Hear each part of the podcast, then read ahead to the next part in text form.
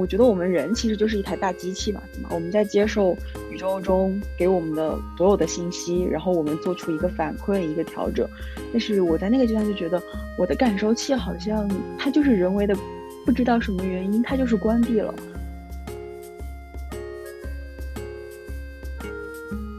为什么我会患上这样一种天赋吧？OK，我或者说我我的内心为了选择保护我而采取的一种方法，他觉得可能在让我让用心或者说用情感去接受那么多的变故，他觉得我承受不来了，所以他就帮我关掉了很多东西。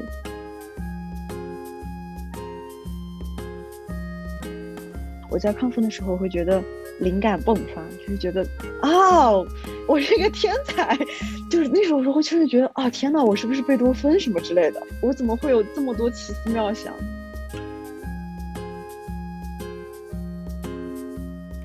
生活是一样的难的，它不会因为我选择了暂停，然后。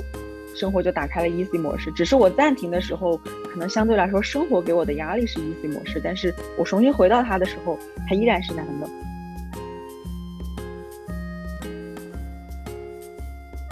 到了这个阶段，还没有全部的力量，但我有了现在这么多的力量，然后我去重新开始。暂停了之后，还是有获得一些平静，然后用这些平静去让自己重新到复杂的生活中去。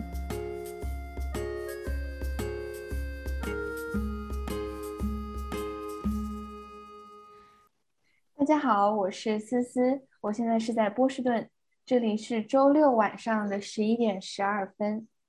大家好，我是小明，我也在波士顿，现在是周六晚上的十一点十二分。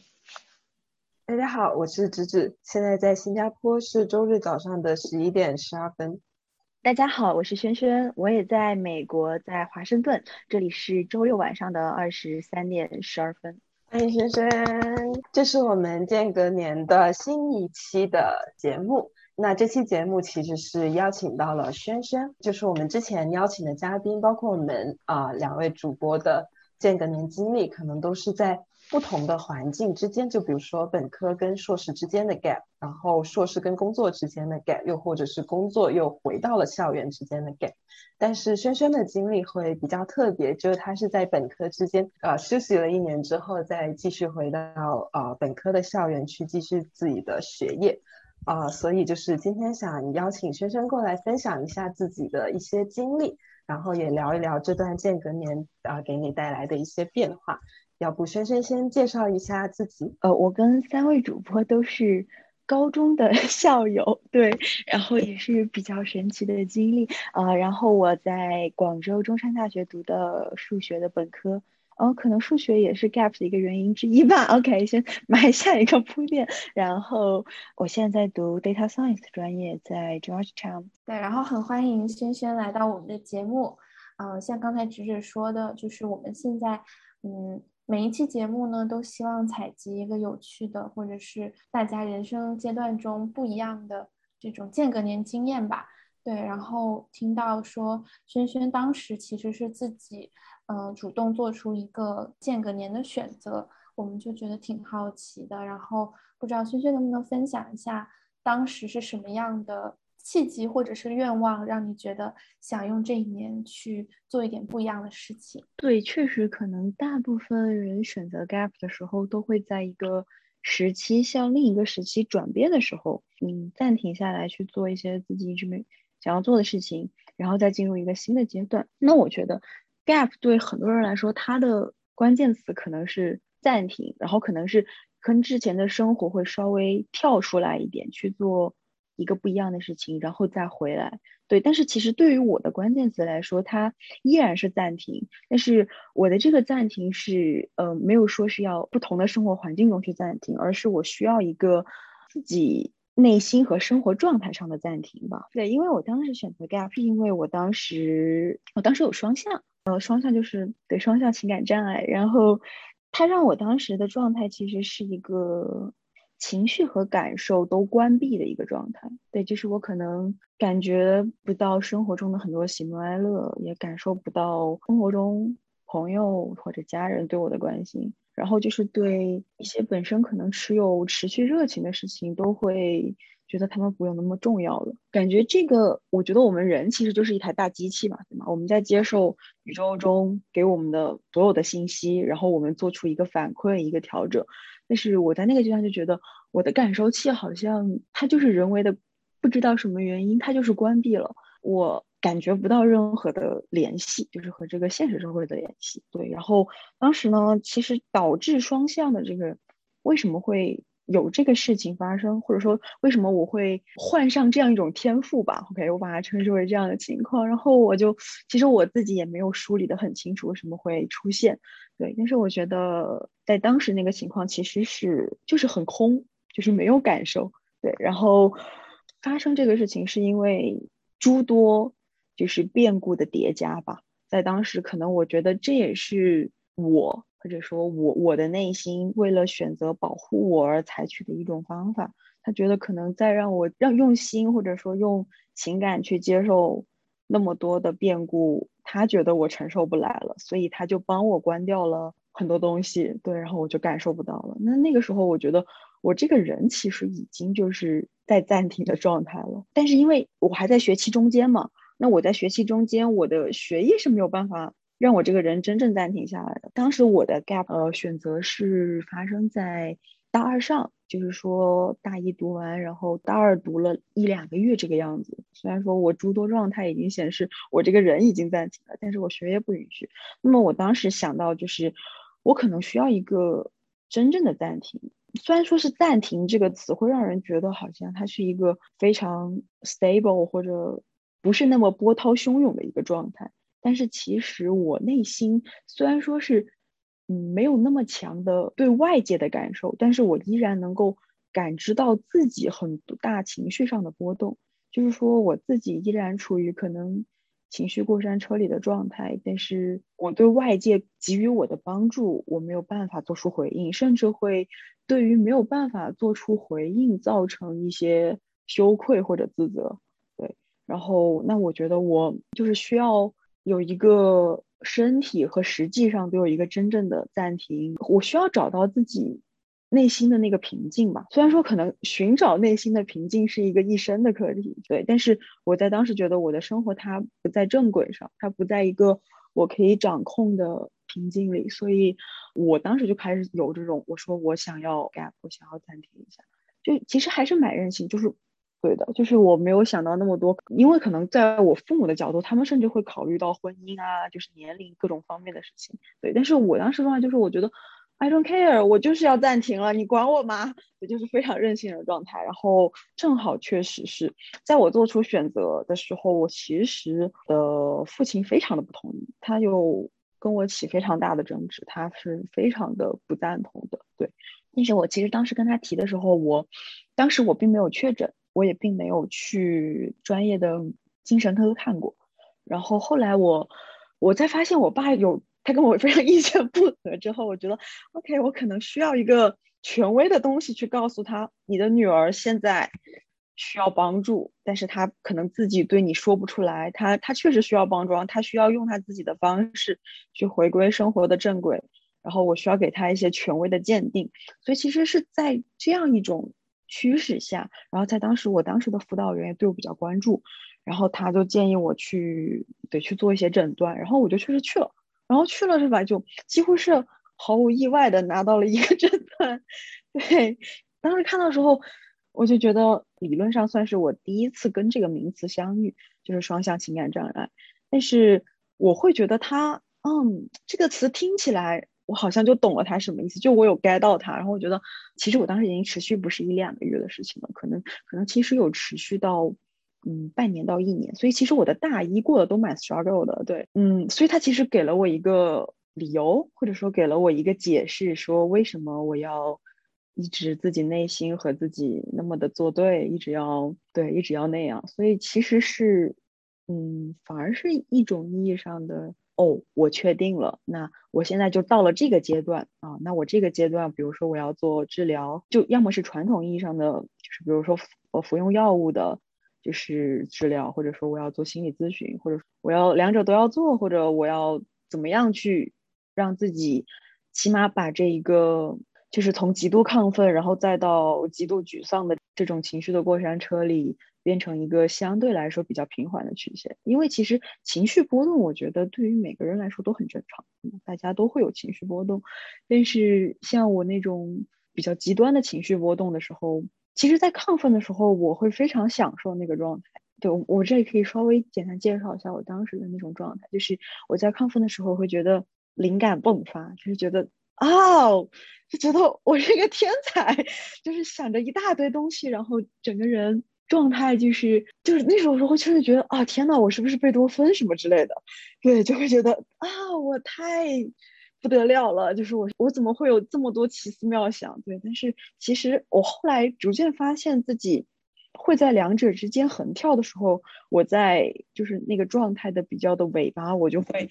开始恐慌，因为我知道我马上就要啊到一个很低谷的状态里了，而且我不知道持续多久，我也不知道这个状态下一次回到一个正常或者回到一个比较兴奋的状态是什么时候。我在兴亢奋的时候，我会其实很高兴，但是到了快要结束的时候，我就会开始担忧起来，因为我知道要进入一个我不是那么喜欢的状态。对，这就是我其实当时自己双向里面一个比较私人的那个情绪的状态吧。拿到这个诊断之后，我觉得 OK，我可以进入下一个阶段了。那我，然后我也拿这个诊断 跟我爸说：“你说，就是有一个权威的东西，就是你也知道，我不是在跟你就是开玩笑，也不是在跟你纯粹的耍脾气。然后他可能看到这个，他也比较冷静下来，然后。”去思考这个，因为其实尤其是我们那个时候父母的那个状态，可能对吧？因为他们其实是有改革开放红利的，对吧？他们在那个时候，他们是依然认为就是只要就是向上或者怎么样，他们就会觉得自己是能够改变这个命运，或者说能够创造更好的生活的。但是就是可能时代略微有一些不一样，我自己可能会选择更多。不一定是说，呃，生活层次或者生活阶级上的改变，我会更多的想的是，呃，我需要有自己就是自己执着追求的东西，但是我更希望有自己内心持续的平静之类这样的想法。对，然后 OK，所以，但是，所以我爸是几乎很难理解，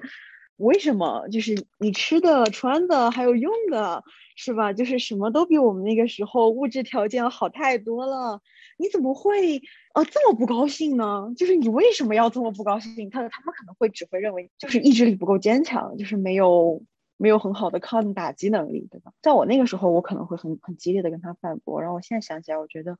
就是他已经有那么长时间的人生经历了，我何必要去跟他争夺这些呢？对吧？其实就是跟父母之间的交流，其实很多时候并不需要用理性去说服对方，就可能更多的我后来愿意用。嗯，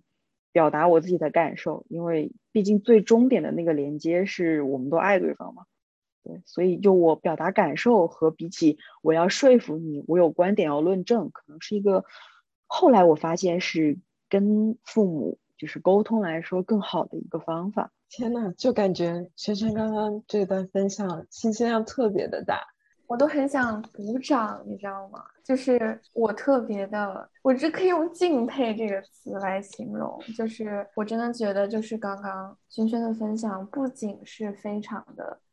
真诚，而且是这是一个非常给人启发的一种自我探索的过程。就是我能够特别直接的感受到，就是萱萱从自己的经历里面寻找出的那些。闪光点，你在就是爸爸不同意的时候，会去主动的寻找一个权威的这个力量来帮你去确认自己的选择，以及去跟你的家人沟通，然后再到你慢慢理解，说原来父母的那种不理解也是可以被理解的。然后我觉得这些东西真的很不容易做到。出于这些，我真的是觉得就是你非常厉害，就是还是在努力的实践自己。理解到的东西，对，就是其实我也没有，就是现在可能也没有说跟父母沟通就非常顺畅了，但是就是对，即使这个跟父母沟通的技巧是在不断打磨，但是有这个意识作为根基，其实是在一段沟通越来越顺畅的路上。然后我刚刚听轩轩讲，其实最有感触的是那个让自己的身体和学业跟上自己精神上面的一个停顿。就是我还就有被 touch 到，就是很多时候我们在这个不得不进行的这些学业或者是必经的人生历程里面，其实有点身不由己的。但是就比如说被 DDL 推着走，被 I know 推着走，但是当自己意识到产生了停顿，那就需要让外界的事物来适应我的心理状态。然后其实我有一个紧接着的问题，刚刚先生也提到说专业可能会对你的 gap 有一定的影响，你是因为专业也是 双向产生的原因之一。我觉得他可能是一个这样的状态，是首先是呃，我小时候是我是奥数生嘛。对，然后我是做数学竞赛，就认为自己数学是一个自己擅长的项目，但是其实就是竞赛体系的数学呢，和大学数学的那个高等数学，这这两个体系其实是不太融洽的。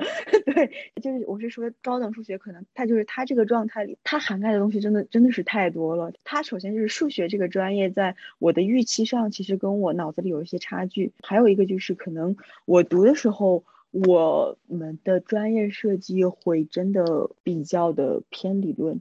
对，所以我当时学的一直是基础数学，对，就是从最基础的数学分析三个学期开始，然后到然后高等代数是吧？然后后面就是什么实变、复变，然后然后还有一些统计啊、概率啊，然后对吧？就是就其实我们的课程即使到了大三、大四，它依然的非常理论，因为首先是我后来发现我我并没有那么的喜欢。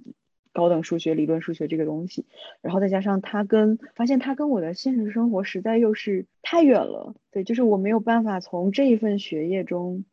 然后得到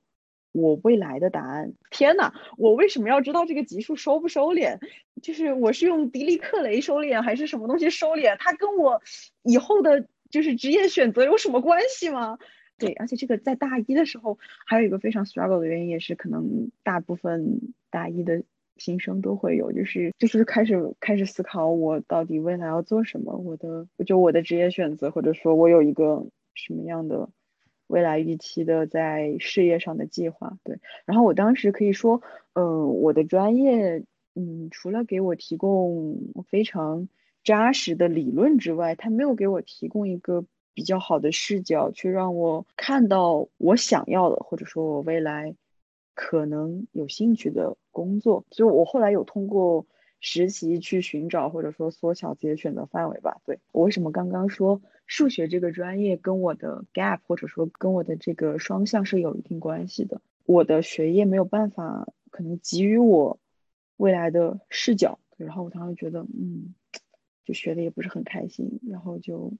进入了一个。不太好的状态里，但是其实现在回过头来想想，当时确实什么，就是想的也挺着急的，对吧？就是其实大一，然后你你真的要把自己定死在某个框架里，其实也是一个嗯，在当时来说对自己蛮大的挑战和挺对于我来说不是太有意义、价值去做的事情，因为我后来觉得就这个事情，可能职业寻找或者说自己最真实。的 passion 所在，可能都是一个可能一生都会涉及的课题，对吧？这确实给自己的一些压力也太大了，就没有必要。对，然后这就是我觉得可能这个专业跟我的 gap 和双向之间的关系。然后，但是，所以我当时 gap 的时候，我首先跟我爸说的是啊，这个专业我不读了，我要换专业。OK，所以我爸当时反应也是非常大。嗯，然后就我后来我读完回去之后，我还是接着学数学。呃，这可能就涉及到我 gap year 的经历吧。我在 gap year 是一个真正的、完全的暂停的状态，我没有去做实习。因为其实我刚开始 gap 的时候，我爸对我的想法是：哦，那好呀，你 gap 了，那你就拿这个时间是吧？你要出国，你就拿这个时间去考托福啊，你就拿这个时间去去准备语言，要不然你去把驾照考了也可以。你在家一年，你不能什么都不干吧？你总得这儿这儿这儿是吧？列个计划出来，早上几点钟起床？该干什么事儿，然后这一年结束完成了什么，是吧？他就是那个状态。呃，这也是我爸的性格了，他也比较有规划。但是，就是，但是其实当时就是我不觉得就是有规划是错的，只是对于我当时的状态来说，我需要的就是一个，OK，我要放空，我我要暂停，不要再给我堆计划上来了，我要暂停。但是我但是我没有这么跟我爸讲，对不对？然后，所以我在该毕业的时候是一个真正的暂停状态，就。没有实习，也没有准备语言，也没有去考驾照。我爸也很失望，对我没有考驾照这个事情，现在还在说我。你看你现在还没有驾照，然后对，然后然后我首先是嗯跟我妈出去，就是去了土耳其和埃及那边，就是去去玩了一阵子。嗯，我觉得那个时候我妈状态可能就是想让我在一个新鲜的环境里，看我能不能做出一些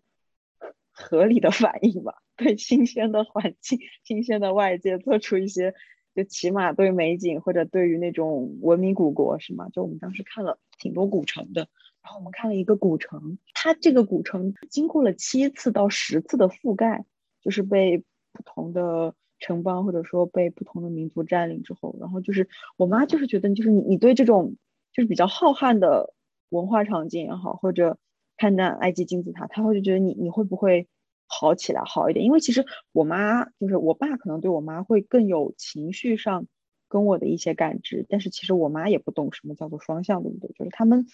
在那个时候，他对他们来说是更新鲜的。确实，我在旅行中好像表现的有稍微好一点，但是我回去回到就是回到广州，回到那个状态，反而熟悉那片地方之后，嗯，我的状态其实又不太好。回到了就是跟父母生活的环境，就回到广州之后。其实那个状态我又回来了，就是也可能是一种心理暗示吧，对，然后他又回来了，然后就是挺快的。虽然说我在家还是待了几个月，可能三个月，然后那三个月真的过得非常的黑暗。对，就我我没有任何就是埋怨父母的意思，就只是说对于我的情况来说，当时在家里的那个环境，还有就是跟父母沟通的状态，是让我激发那个情绪比较大的一个导火索。对，OK，所以我在家里经过了很 struggle 的三个月的时候，那那个三个月真的就哦，那三个月也是我把那个头发，我就我剃成光头的时候，就是我这个头发是新长出来的嘛，我当时把就是头发全剃了，就是推了一个和尚头。对我当时也是觉得我要推他的心理的素质，就是我已经完全感受不到外界的什么反馈了，所以我要做出一些。很不一样的事情，然后我来看外界给我的反馈是什么样的，然后我做了，我那个时候剃了个头，然后在这三个月，然后那三个月我我现在就确实要很感谢那个时候，在那个三个月几乎是很默契的时候，呃，给予我陪伴的朋友们，因为那个时候其实到比较后来，我发现我就是不能在家里待着，所以我会半夜，还好不是在美国，还好是安全，对吧？我可能会晚上两三点钟就跑出去了。然后我可能就会给朋友打电话，我说我从家里出来了，然后嗯，你那边我可以过去吗？对我可能就会在别人家待着，就可能就只是在家里，可能就包了两件衣服，然后我可能就会去朋友家住个两三天，因为我也不是那么好意思打扰一个朋友太久，然后我可能就会在这个朋友家住两三天，然后我就又会跟下一个朋友说，嗯，你你那边方便我去两天吗？对，然后可能又会去另外一个朋友家，然后又对，就大概这样居无定所过了一段时间之后。那个时候，我爸其实他他也不想管我，你知道吗？就他知道我跑出去了，然后他也知道我怎么样，但是他就，反正我跟他说我是安全的，他就行。然后他也不想问我我在哪，他也不想具体的知道我到底在干什么。就可能他自己也过得非常的不顺心，因为我们的状态其实会非常牵动到父母，就是再加上我可能前十八二十年的状态都非常的顺从他们的心意和乖乖女吧，对。因为他们很难以理解为什么我的女儿要变成一个这个样子，这么叛逆、这么这么不懂事的状态。对，所以他们可能也不太想管我。然后，但是其实他们没有真的不想管我了。然后后来我就跟我爸我说：“我说你可能也知道，就是我最近也没有在家里住。然后我就说我我想要出去住，我说我想要自己一个人去外面住。呃，我没有说是逃离家里的意思，只是说我可能从一个我不需要反复。”有人去触及我心理底线的一个环境，然后到了一个就基本是完全我自己的空间。然后我其实当时很好笑，我搬到的依然是就是中大南校附近，就我是在 学校旁边租的房子。就是说我其实只是回到了学校附近，但是我没有上课，然后有学校的朋友什么之类的，然后有继续去算是陪我度过那个时间吧。对，我觉得轩轩刚才梳理的。很多细节就其实也解答了我之前就直指最开始跟我们讲说要邀请到你来做嘉宾一个，就我当时挺好奇，就是你是怎么度过 gap 的这段时间。其实我觉得你的回答也算是回答了我们在就是第一期聊 gap year 的时候，我们三个其实提出了一个问题，就是很多人会选择在 gap year 的时候去实习，去嗯创业，然后或者是做一些世俗上觉得是有用的事情。然后我觉得你也讲到你爸爸就是说就是要什么托福考英语，然后或者考驾照，就是总要做点有有用的事情。就是我觉得你说的那个特别好，就是其实是一种暂停吧，让让内心和生活状态就一个停下来，然后再找回它属于的节奏。然后你之前讲那个就是学数学的各种收敛，我觉得我还是很有感受的，因为对我我之前也是上一些统计的课，然后就是各种收敛。我觉得就你之前也讲嘛，感觉有时候就会觉得和现实生活。的联系被切断了，就我在想，会不会也是因为学的东西比较理论化，然后所以 就更加和现实脱离。我觉得我对双向最早的认知，或者是一个比较具体的认知，其实是之前有一部美剧叫做《Love Story》，嗯，然后其中有一集是安妮海瑟薇对演的那一集，就是她就是一个呃有双向的一个女孩子，然后就是她有她特别精彩。的一面，但是也有她特别，就是在低谷的时候，就是连家里家门也不想出，然后只想在家里窝着吃麦片 的时候。但是我觉得那部剧最打动我的一点是，她好像后来就是跟他这个前同事讲说他有双向的，然后那个同事就是说说他接受他，对我们我们接受我们喜欢你是因为喜欢你这个人，所以我觉得这也是跟你前面讲到的，就身边的朋友。在这一段时间给你很多支持，然后很多帮助，所以我觉得还是就很打动我。感觉就听你讲，我觉得都完全沉浸其中。我很好奇，有一个就是你觉得你在间隔年这一段时间里比较大的收获或者是体会是什么？然后你觉得就这段时间给自己现在再往回看的时候有什么样的影响？自己的。收获和我回看他时候，呃，我现在的想法。首先我在想，呃，我其实最大的一个收获其实还是跟暂停有关。对，就是我会获得那种我要不能说完全获得这种能力，说的有点大，就是我会让自己有那种我和外界去，就是和那种很纷扰的事情去主动去切断，然后去。感受自己当下就仅仅是自己内在情绪的那种能力，嗯，我不能说自己完全修炼成什么样子，因为当时做了很多尝试跟自己的连接嘛。因为我当时之所以要做很多对自己的连接，是因为我对自己感受长期以来有很大的忽略，我对自己的喜怒哀乐主要有很大的忽略，其实都不能叫喜怒哀乐了。就我当时，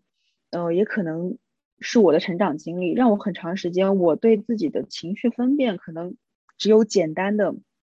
二分法，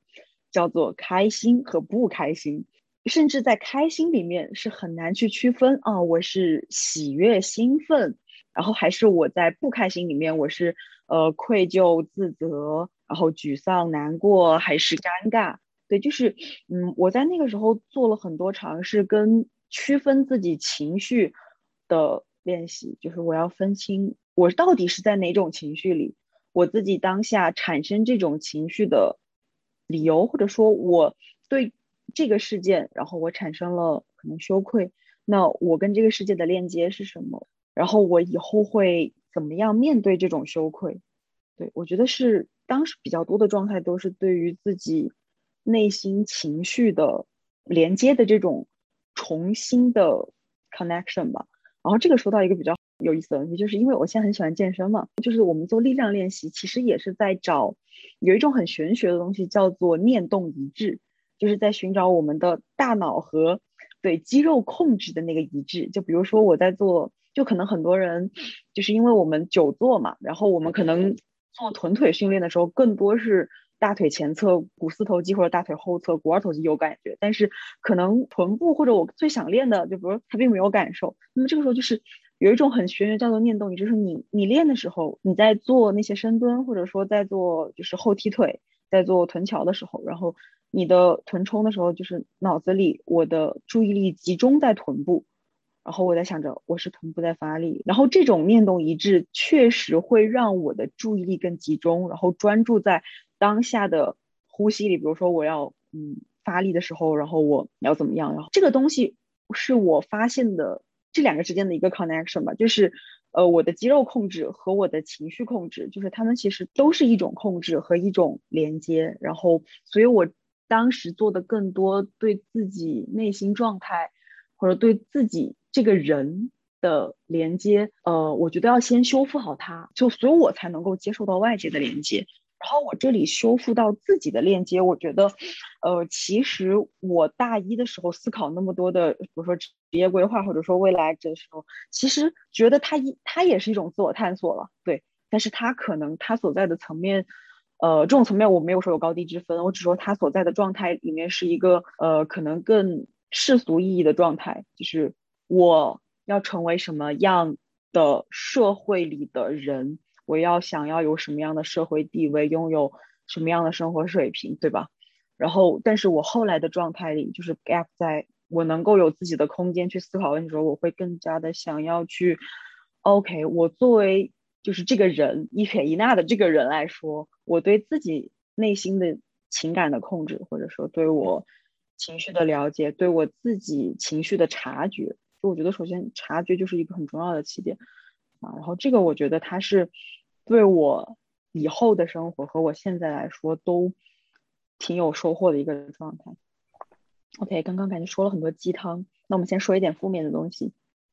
首先肯定是呃，毕竟我回来的时候，就是我继续回到了原来的环境里继续读书嘛。那么要面临的当然就是，首先生活是一样的难的，它不会因为我选择了暂停。然后生活就打开了 easy 模式，只是我暂停的时候，可能相对来说生活给我的压力是 easy 模式，但是我重新回到它的时候，它依然是难的。那么这里有一个，还是会有一个短暂的过渡的。对我现在回去想这段 gap，我会觉得它挺奢侈的。我选择了这个学业中间的时间，然后去呃做了一个各种意义上的暂停和对自我连接的修复。他挺奢侈的，因为你说让我现在，你现在觉得好难啊，你你也别读了，你就停下来吧。然后你，我觉得天呐，就是简直是异想天开。我已经不是不是那个时候好像才十九岁了，就因为我觉得其实在这个时候，我父母其实他非常的不理解我，他不理解双向是什么，他也不理解你为什么要做这样的抉择。但是在我真的跟他说。我不行了，我要做的时候，他们依然选择了不一定说情感上有多支持我，但是起码他们给我提供了非常稳定的物质条件，让我真正的暂停下来，对吧？起码我甚至还说啊，我不要住家里了，我要去外面住，对吧？就是有一些其实挺任性的要求，毕竟也不是我自己赚钱去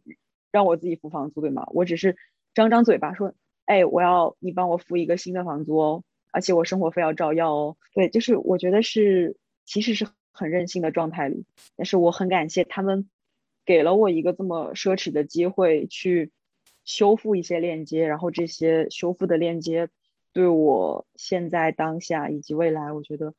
都有让我更好的去感知自己、感知生活吧。在分享我自己听完的感触之前，就还想再问一个小小的问题，因为嗯，我自己对这种心理状态。其实可能没有太多知识上的了解，但是我觉得应该是一个嗯缓慢，而且需要不断的就是在比如说专业啊，或者是在一些外界的帮助下完成的过程。对，然后我不知道就是轩轩嗯有没有更多关于你是如何走出这个状态的，就是那个那个过程。其实哦对，还有就是其实，在那个时候。哦，我有吃药。以下经历，我觉得我之所以刚刚没有讲，是因为我觉得他说出来并不是一个很好的，我就双向去尝试回归。呃，我当时是有持续吃药的，然后因为我对那个药物有很大的副作用，就是我吃了之后会嗜睡，几乎是吃下去半小时，不管任何时间，我就能够。进入一个非常想睡觉的状态里，简直是比安眠药还要好使。我，然后我有会去记录自己服药之后的身体状态。OK，这也是属于我当时觉得对身体感知的一个一个事情嘛，就是我对情绪和身体的感知同时要做的事情。然后我有记录每天早上起来自己头痛的指数，比如说就是满分是五，可能大部分时间都是四点五，或者四点九九。对，就是因为那个药物确实会让我很不舒服。然后我有跟我就是跟我状态类似的朋友有去讨论，然后包括比如说去嗯用一个量化的方式记录自己身体状态，也是他们给我的建议。嗯，但是我在这个事情做了之后，我做了一个非常不好的事情，就是我擅自停药了，因为我觉得这个药物它没有给我到帮助，它好像因为这个药物吃下去后，它给我带来的不是平静，而是一种没有，就是因为我朋友之前我会非常的兴奋或者非常的沮丧，那它给我带来的感觉只是我吃下之后我会变得一潭死水，就真的是。一潭死水，它并不是我想要的，我内心的充实的感觉和平静的感觉。对，这么一潭死水，它这个药物对我带来的帮助和我预期的不一样。然后，它其实正常的做法应该是，这可能是因为医生给你开的药物不合适，或者说剂量方面有问题。你应该积极的去跟你的那个。精神科的医生或者你的主治医生，还有就是你的医生最好不要换。我当时是有换医生，就是跟你的医生去做调整，调整你的药物，调整你的剂量。你看我刚刚已经说了很多我任性的事情了，所以我就很任性的，我就擅自停药了，我就我就没有吃了。然后我没有吃之后，我觉得嗯，好像也没有很不好。然后我就去找了一个嗯，就是广州这边的心理医生，然后去做了一周一次就是稳定的心理咨询。我觉得我的心理医生在其实我跟他第一次沟通，他有最触碰到我的一个点是这样，他说就是他当然他看了我的诊断，但他当然他当时说这话没有非常的负责任，他说其实我觉得嗯你不是真正的双向，就是你的状态只是因为你的成长经历让你有太多的拉扯，就是你在不同的观念里面，然后你没有一个自己。就是自己笃定的东西，所以你被两边拉扯着，然后你在很多抉择里，你在或者很多状态里，你同时被不同的声音所去驱使和拉扯，然后让你这个人的状态会出现一些极端的情绪，然后我当时觉得，嗯，哎，好像也挺有道理的，对。所以这个可能会处于我后来也是。包括建立感受连接和就是梳理自己内心拉扯的这些东西吧，对。然后这个心理咨询呢，我大概跟他有做，嗯，对，这我觉得也是，其实都不是非常标准化应该做的事情。就是其实我们跟正常做心理咨询，应该是你跟他聊了第一次或者说第二次，你们会确定这个治疗周期，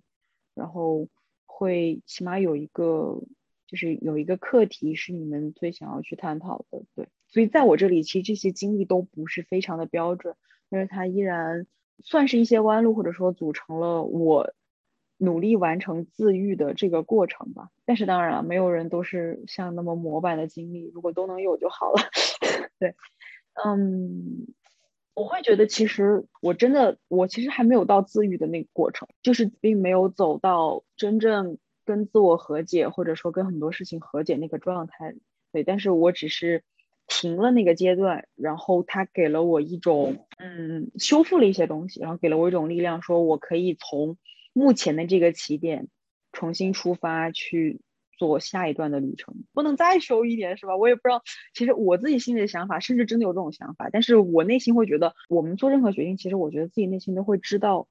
有一个想它是对的还是错的，就是我当时。我说我想再修一点那个想法，我自己心里会告诉我，说你这个想法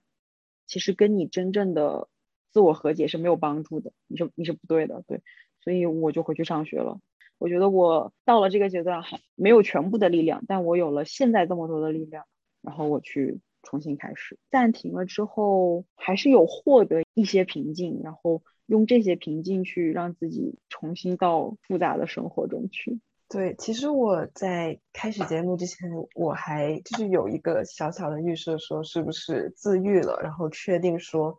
从那种嗯比较不平凡的状态中出来之后才会回去上学。但是听轩轩的意思是，其实自愈它是一个在 gap year 之后继续发生的一个过程。那其实我会想追问一个小小的问题，就在什么时刻，就有没有那种突然的时刻，你会觉得自己已经。呃从以往的那种高高低低过山车的状态里面走出来了，还是说这个自愈的过程是现在还在持续着？那我觉得就是呃，我觉得我会有，但是没有是那种啊那一刻我顿悟了的状态，而是嗯，我觉得我现在生活，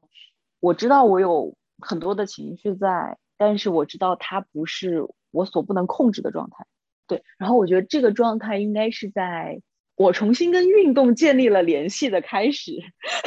对，大概是这样的。就是我，我觉得首先是要有一个自己，我现在会觉得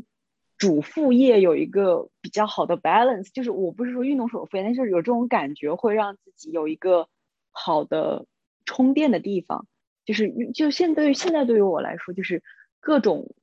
不管是撸铁还是还是还是网球还是游泳，反正就就是任何类型的运动，它都可以作为我一个暂时和外界暂停的方式，然后我可以专注到我当下的这个运动里，或者呼吸，或者我的技术的精进，对，然后我去暂停那些东西，然后专注到一个我喜欢的事情上面来，然后可能其实也没有关系，可能就。最多也就就 Lucy 就一个小时，或者打一次网球，我就一个半小时，然后我就可以出来回来。就是说，我现在可能是在生活中不断的，嗯，用自己喜欢的运动，然后去给自己短暂的暂停暂停，然后在这些东西中获得力量，然后我重新又回到我的主业里面来。就我现在在学 data science 嘛，但是其实是我现在学的 data science 真的是我，当然是相就是相对来说我还挺喜欢它的东西。就我现在确实觉得啊，就是啊，就是每天都有那种啊，我学到好多东西啊，虽然这个东西好难呀，但是是在获得不同，就是那种我觉得认为是正面冲击吧，就是啊，大家都好强呀那种冲击里面啊，但是这种强就是觉得啊，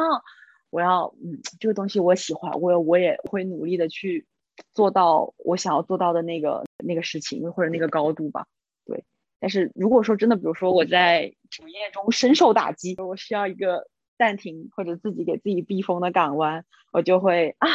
打个球吧，或者去运动吧，或者就周末出去 hiking，或者对，就是所以这个是我不一定是完全自愈的过程，但是是我找到我去给一直推着我各种前进的计划也好，或者刚说的各种 DDL 也好，然后给我的一个暂停和充电的地方。嗯，我我特别喜欢轩轩，其实。就是你之前有讲对肌肉的那个，就是在健身过程中，你觉得你对肌肉的关注其实和情绪的关注能够产生一个连接。就是可能在之前在大二的那个时候，觉得就是需要一个 gap 的这个时间去给自己做一个暂停，但是可能到了现在，会觉得比如说运动也是一个可以就是 alternative 的一个暂停的方式。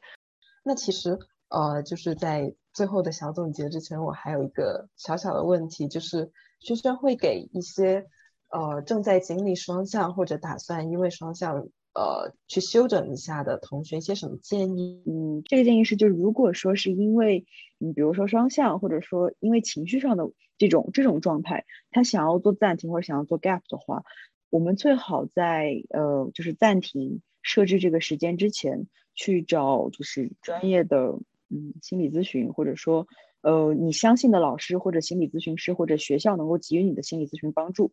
去让老师给你一些对于你自己个人的一些实际的建议。比如说，呃，你 gap 的这个时间里，你的居住环境是什么样的？就可能老师会给你选择，你是选择继续回到家里，还是说你去另外？外面住还是说你去其他城市怎么样？对，老师会给你一些建议。还有就是，呃，第二点是不是说一定要对整体时间上有一个大的规划，而是说，就是而是要对自己，因为不管是在家住还是在自己住，就是你会面临一个跟之前不一样分割的状态，你的情绪可能会因为这个状态而产生更大的变化。嗯，第三点就是你要尽量的避开你之前情绪的导火索，就是之前让你产生。双向或者让你产生沮丧或者兴奋状态的导火索，这个是我们在想要暂停之前可能一定要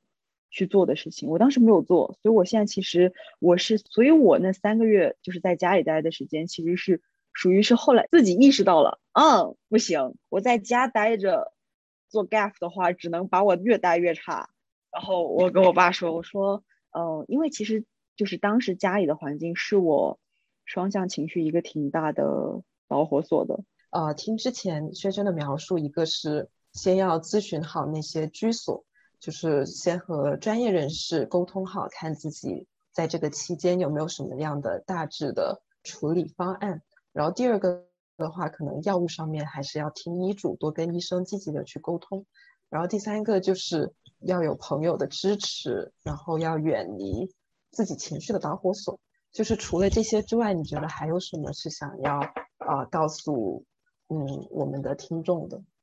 不过我我想再呃稍微解释一下我说的远离导火索那个点，就是那个导火索其实我们终将要面对的，就是我就是那个事情终究要梳理到比较大的课题和我不太敢面对，或者说遇到我就要比较狂躁的那些课题上去。对，所以就是也是一个最终我们总要去做的那个事情，就是梳理到那个导火索上。但是在认为自己没有那个力量之前，可以先不去做它，就可以允许自己先不去做它。我然后还有一个，嗯，就是我觉得 真的要和父母好好沟通，对，就是就我们平时就以以爱和情绪感受为连接点，就是好好的跟他们去表达吧。然后其他的我我其实没有特别多的想法，然后因为对于我，因为我觉得我自己。就是去和双向共处和自己共处的的这个经历都不是特别的 标准式的，对，所以就是我很担心自己说出来的一些就是对自己有帮助的事情，它是不是它它是不是对大家都有效，或者会不会甚至对对一些朋友产生不好的作用，所以我会比有有一点谨慎。但是我对就是我觉得有一个事情就是一定可以。尝试有一个自己能够能够有，就是你说起来眼睛会发光的一个兴趣爱好吧。我觉得它的标准点就是你提到它的时候，你会这个人会变，就是你会很兴奋，脸上挂不住的笑容，然后呃，你眼睛里就是闪着各种的想法。对，我觉得就是有一个，就这是一个能够成为我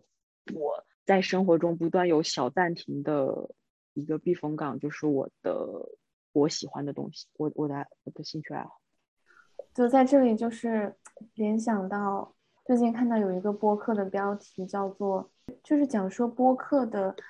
独特的价值到底是什么，就是一种真实的感受，这种信任感，就是当你听到一个人他在分享他的个人经历的时候，就是这样，就是像一个流水一样吐露出来，然后就觉得，你就觉得这就是一个。我也有过类似的感受，然后就从这个里面找到一种一种共鸣，一种陪伴的感觉。对，然后所以，我刚刚听轩轩讲的时候，一直都很享受，就是我觉得就是像在听一个故事，然后这个故事里面有很多的情感侵入在里面，然后有很多，不管是你跟你的朋友，还是你跟你的家人的关系，都让我觉得，就给我自己很多启发。对，然后如果要总结点什么的话，我觉得就是我最大的感触是，我们对如何面对个人的困惑还是所知甚少。不是说轩轩自己会是我，而是就是当我们如果面对了一个很困难的事情，我们自己不知道该怎么去解决，或者是我们有一个心里的坎儿，然后我们需要去。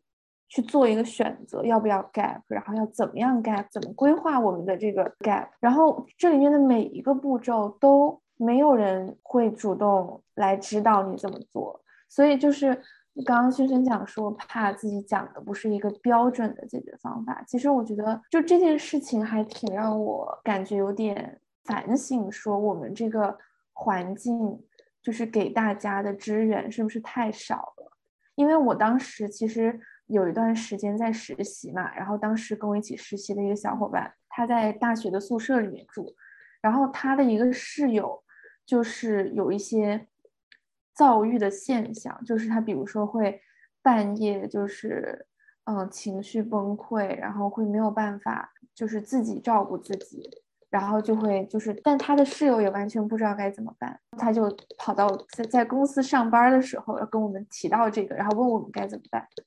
然后我们就在网上去搜有没有那个那个城市的热线，然后有没有学校的热线，就是就这些细节都让我感觉到说，假如我是那个处于困境的人，嗯，我我现在真的有足够的资源去实现一个很。完美的或者是一个充被保护着的解决方案嘛？就是我觉得可能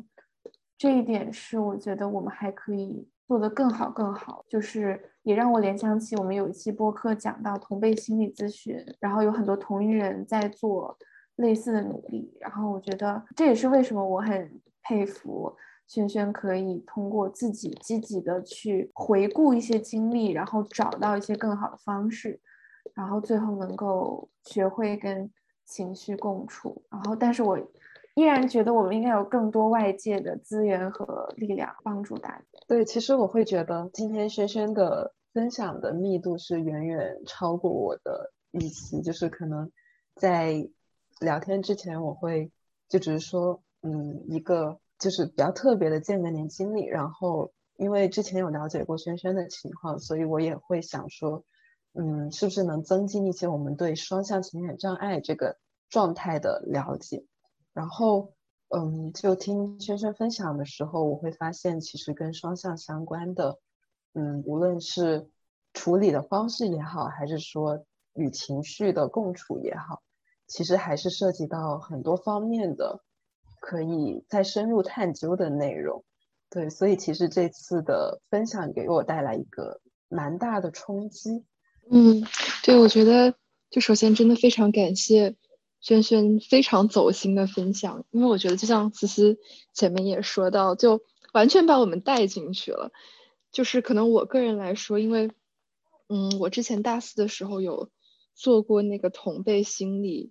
咨询，我们叫 peer counseling 的一个这样的培训，其实也或多或少的也了解了一些怎么样去。认识自己的情绪，然后怎么样去和这些出来的情绪和平共处的一些方式吧。所以我觉得，就是听你前面提到了几次，首先要知道这些情绪的产生，然后去寻求他们背后的一些原因，因为就是每一个情绪其实都是很重要的。嗯，我们不能说因为这个是负面情绪，所以我们就要忽视它，或者甚至要去。要去把它压下去，不正确的。就是我之前长期以来出现这个大爆发的状态，就是因为我之前不去分辨那些情绪，以及我会把很多情绪把它，我当时以为哦，我就只是把它处理掉了，或者说把它忘记了。但是其实那些情绪我没有处理，它只是作为举一个比喻吧，就是我可能会把那些非常印象深刻的事情和很糟糕的情绪，我把它们。在心里写了下来，然后揉成了一个小纸团，然后把它丢到了心里最阴暗的那个小角落里去。然后我没有去管它，我就是我只是把它塞进去了，就是然后直到有一天，那个垃圾桶装不下了，然后啪，然后就全部出来，然后人就进入了那个感受器关闭的状态。我之前自己有类似的感受，就是我会我的比喻是就像。一个大坝，然后你的水其实是一直堆积在后面，然后直到有一天它会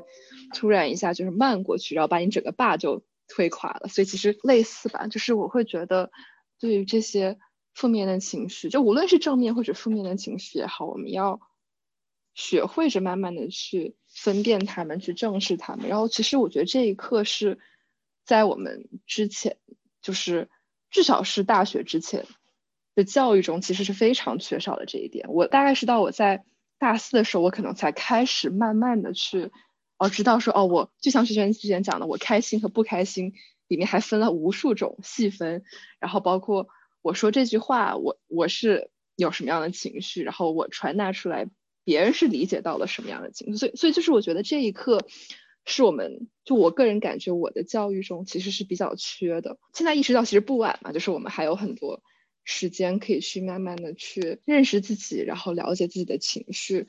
学会和他们和平共处。第二个很打动我的点，然后或者是让让我印象很深的，就是萱萱其实有反复提到说和父母的沟通。啊，我觉得这点真的特别重要，因为其实我觉得就有的时候吧，会不太敢跟父母讲自己的一些负面情绪，就是，呃，他们会觉得，呀，怎么就不开心了呢？就是，就是对吧？你现在生活很好，然后也不说不应该，就是他们就会觉得很不得其解，就是为什么会有一些，嗯，可能不太积极向上的情绪。但是我觉得是可能是因为观念的差异，然后包括他们所。经历的就不会有那么多向内探寻的时间或者是机会，他们会觉得就是啊，情绪这个东西和其他相比可能就没有那么的重要，所以我觉得这个需要一个是一个需要花时间花精力去慢慢跟父母也好，或者就是上一辈的人去沟通去探讨的一个大的课题吧。然后我觉得就是。嗯，无论怎么说，就是我觉得父母呀、朋友，他们都是我们非常强大的支持体系，所以我觉得就是要在需要寻求帮助的时候，要向外界寻求帮。对，然后我们今天其实就来到了一个尾声，我们的正式聊天。呃，我我是感觉。嗯，能跟轩轩聊的地方还有好多好多，就是感觉刚刚的就只是说开了一序章序幕，然后接下来还可以有一二三四五一，我们聊一下怎么运动，怎么健身，有什么经验？我们聊一下怎么选心理医生，然后三什么？我们聊一下怎么跟父母相处，就是有好多东西可以深入去探讨。对，然后我觉得可能在之后的嗯我们其他的节目里面，也很希望轩轩能够再次做客，然后。也很高兴，学生今天可以来到我们播客。